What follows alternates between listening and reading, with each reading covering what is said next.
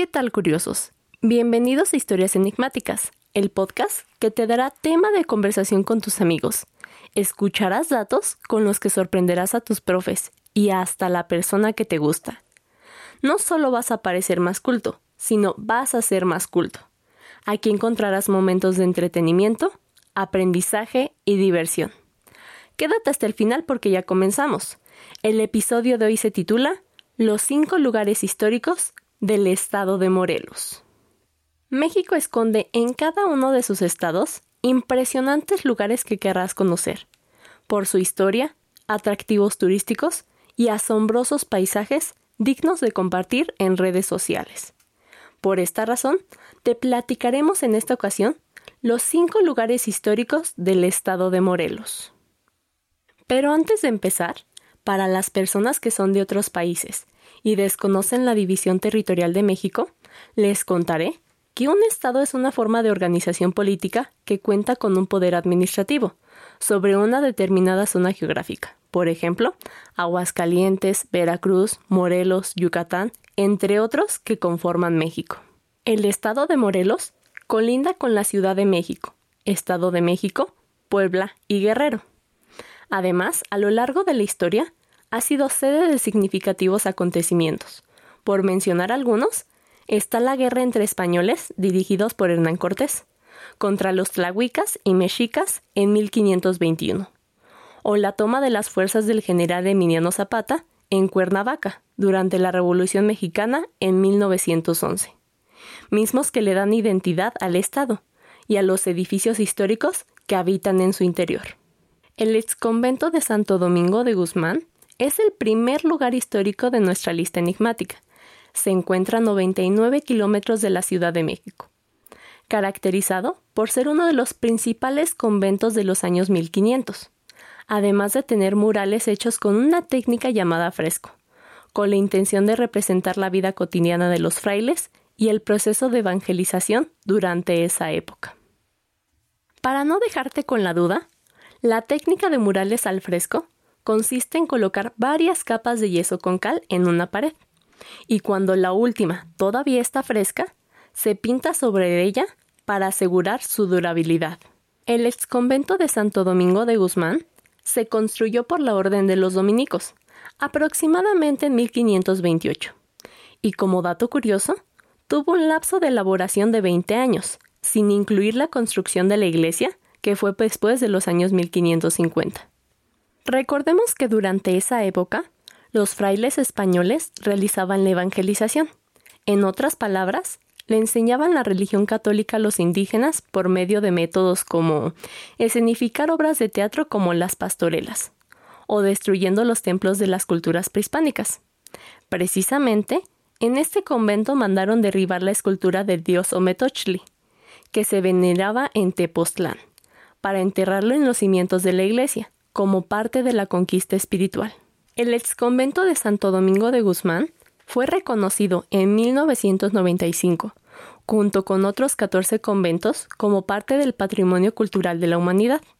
Y al visitarlo entenderás por qué, pues podrás observar años de historia, una impresionante arquitectura en su iglesia, de estilo gótico, por el arco apuntado en la cima, además del claustro compuesto de dos pisos, donde sobresalen dentro de sus paredes asombrosos murales de frailes, entre los que destacan Santo Tomás de Aquino, San Pedro Mártir de Verona y San Pedro. En el exconvento de Santo Domingo de Guzmán podrás realizar un recorrido en su iglesia y habitaciones del convento, admirando el estilo arquitectónico, además de los murales al fresco que lo caracterizan. Por último, te recomiendo recorrer sus jardines, es el lugar apropiado para tomar fotografías. La zona arqueológica de Xochicalco es el segundo lugar histórico de nuestra lista enigmática. Se encuentra ubicado a 112 kilómetros de la Ciudad de México, identificado por tener construcciones monumentales y una vista impresionante, razón por la que fue declarado Patrimonio de la Humanidad por la UNESCO en 1999.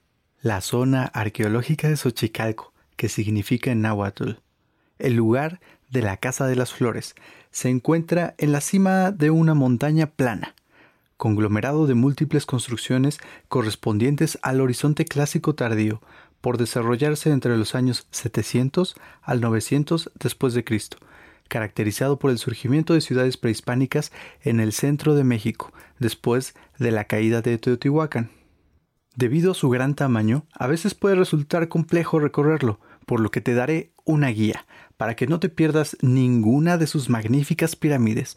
Lo más recomendable es rodearlo, iniciando en el sur para subir al primer nivel de la zona arqueológica y observar la Gran Pirámide, continuando por el este para pasar frente a la rampa de los animales, llamada así por hacer alusión a sus decoraciones.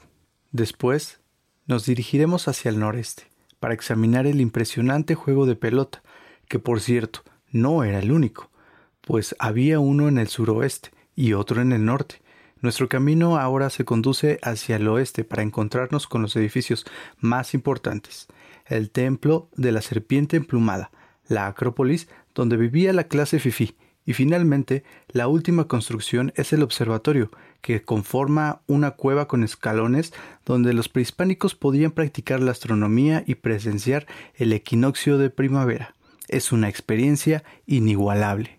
En la zona arqueológica de Xochicalco podrás visitar su museo para contemplar las piezas arqueológicas recogidas del lugar, así como su historia. Después sigue el recorrido por las pirámides, juego de pelota, entre otros, justo como te lo acabo de describir hace un momento para que tengas una magnífica experiencia. Por otra parte, la ex hacienda de San Antonio Coahuistla es el tercer lugar histórico de nuestra lista enigmática. Se encuentra ubicada a 107 kilómetros de la Ciudad de México. Actualmente, podemos apreciarla como una imponente construcción que parece estar abandonada y olvidada por el tiempo. Pero la verdad es que en cada una de sus paredes encierra siglos de historia. La ex hacienda de San Antonio Coahuistla tiene una historia que inicia desde el año 1580, al pertenecer a frailes dominicos para producir azúcar. Posteriormente, su esplendor se encuentra alrededor de los años 1700 a 1800, con la expansión de tierras, el uso de maquinaria y la producción de azúcar y aguardiente, convirtiéndose en una de las haciendas más importantes del porfiriato, debido a la administración de sus propietarios. Finalmente, en 1913, tiempo de la Revolución Mexicana, la hacienda Coahuistla es tomada por Emiliano Zapata como cuartel militar, y sus tierras son distribuidas en dos ejidos, para el uso exclusivo del pueblo. En la actualidad, solo seis hectáreas rodean la hacienda, con el propósito turístico.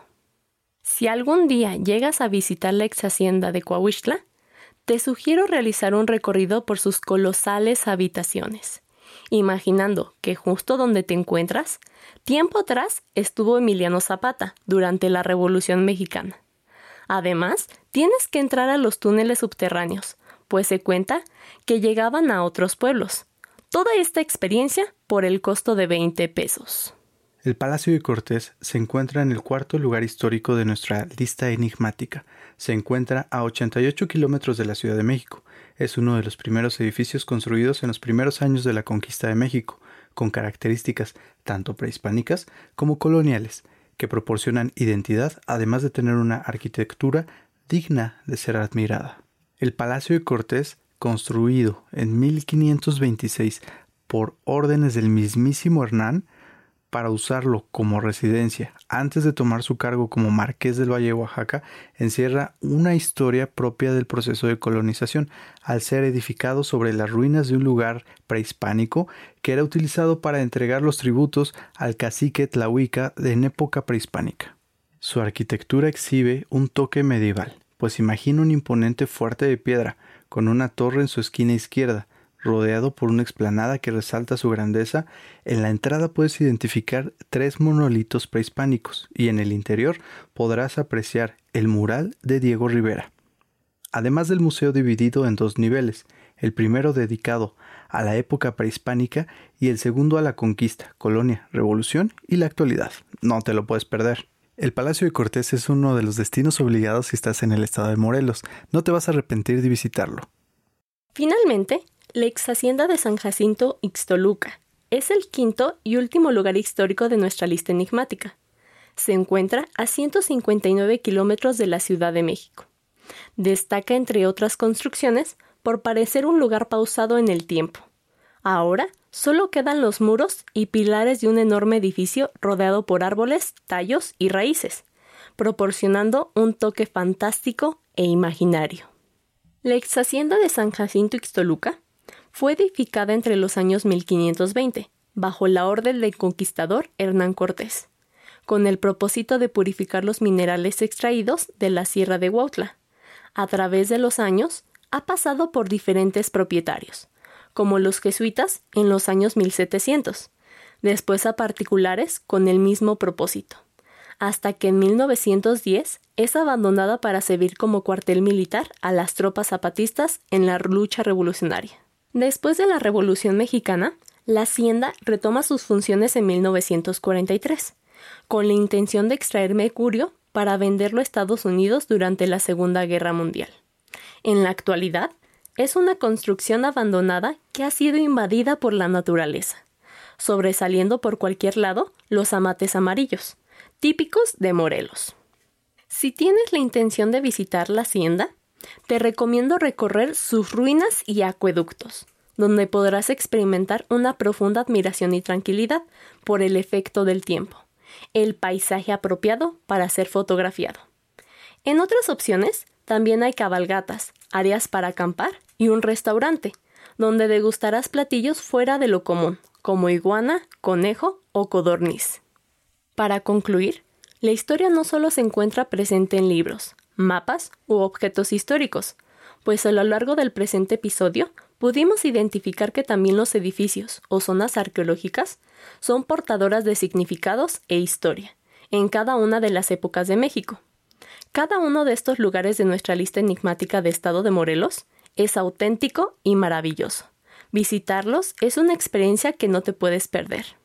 Y hablando de historia, lugares y relatos, no olvides escuchar el siguiente episodio, que tratará sobre el retorno del fraile Quetzalcoatl, a quien verdaderamente pertenece el ayate de Juan Diego con la imagen de la Virgen.